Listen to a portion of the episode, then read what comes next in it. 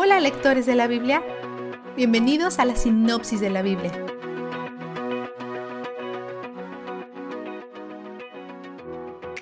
Ayer Dios se centró en el papel de los levitas en el servicio del tabernáculo y hoy se dirige al resto de las tribus, asegurándose que estén viviendo las vidas reservadas de pureza y santidad a las que Él los llamó cuando hizo un pacto con ellos.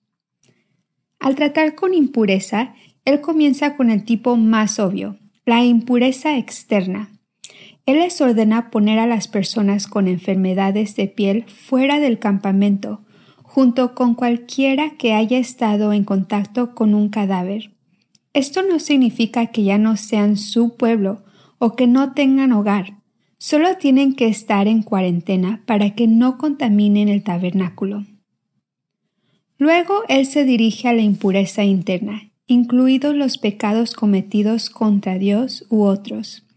Pide confesión, arrepentimiento y en consecuencia restitución legal. Luego llegamos a una sección desafiante. Las palabras de Dios sobre el adulterio o la sospecha del adulterio son en última instancia un llamado a la pureza marital, y Él les dice cómo manejar la sospecha del adulterio. Ya sabemos que la pena por el adulterio es la muerte, pero es poco probable que alguien confiese el adulterio directamente, ya que recibiría la pena de muerte. Por lo tanto, necesitan una forma de manejar el presunto adulterio para evitar matar a personas acusadas falsamente. Dios aborda un escenario hipotético en el que un hombre sospecha la infidelidad de su esposa.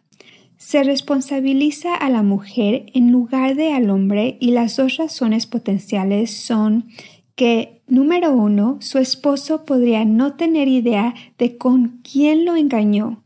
Y número dos, si ella queda embarazada, se podría probar que está mintiendo. En esa extraña ceremonia para ponerla a prueba del adulterio, Dios se ofrece voluntario para testificar como testigo ya que no hay otros testigos. Él es la única persona que podría lograr este tipo de cosa. Es omnisciente, lo que significa eso es que lo sabe todo. Su presencia está en todas partes y Él lo ve todo, por lo que definitivamente Él fue testigo de lo que sucedió o no sucedió. No solo eso, sino es que Él es el único que tiene el poder de llevar a cabo las consecuencias correspondientes. Él es el dador de la vida y por lo tanto aquí Él controla el resultado de cualquier posible embarazo. Los significados de estas maldiciones no están claros. Algunos eruditos piensan que se refieren al embarazo o a la apariencia del embarazo debido a la inflamación del útero. Otros piensan que significa aborto espontáneo o infertilidad debido a la frase su muslo se caerá y en caso que haya alguna confusión, 531 no se refiere a que el hombre adultero esté libre de iniquidad, probablemente se refiere al esposo, ya que es el hombre que se ha mencionado más reciente en el texto.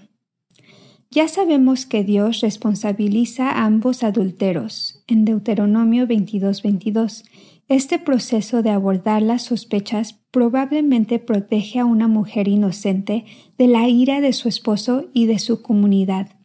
Y la mujer culpable lleva consigo la maldición, pero aún recibe la misericordia de Dios, porque no recibe la pena de muerte que merece según la ley. No hay una prueba equivalente para una mujer que sospecha que su esposo está cometiendo adulterio. Eso es probable porque en el antiguo cercano oriente las mujeres simplemente lo aceptaban. Incluso hemos visto al menos tres casos en que una mujer le da su esposo a otra mujer.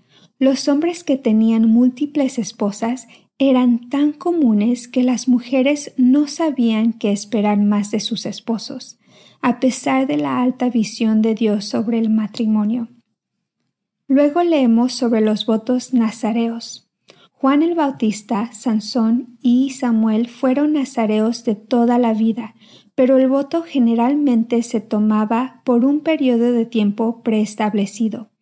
La mayoría de las reglas para ser un nazareo se superponen con los requerimientos para un sacerdote, pero algunas realmente las superan. Por ejemplo, a los sacerdotes no se les permite beber en el trabajo, pero a los nazareos no se les permite beber en absoluto, ni siquiera pueden comer unas uvas o semillas de uvas. El objetivo del voto es que sean visible y moralmente distintos en formas que se muestren que han sido apartados para la obra de Dios. Vistazo de Dios. Terminamos hoy con la bendición de Dios para el pueblo. Él quiere bendecir.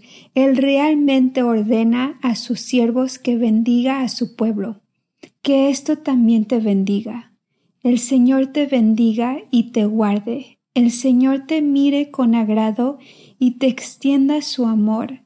El Señor te muestre su favor y te conceda la paz. Y que Él también te dé un júbilo profundo, duradero, que disipe el miedo, calme el caos y desafíe las circunstancias.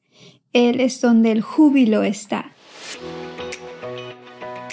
La sinopsis de la Biblia es presentada a ustedes gracias a B-Group, estudios bíblicos y de discipulado que se reúnen en iglesias y hogares alrededor del mundo cada semana.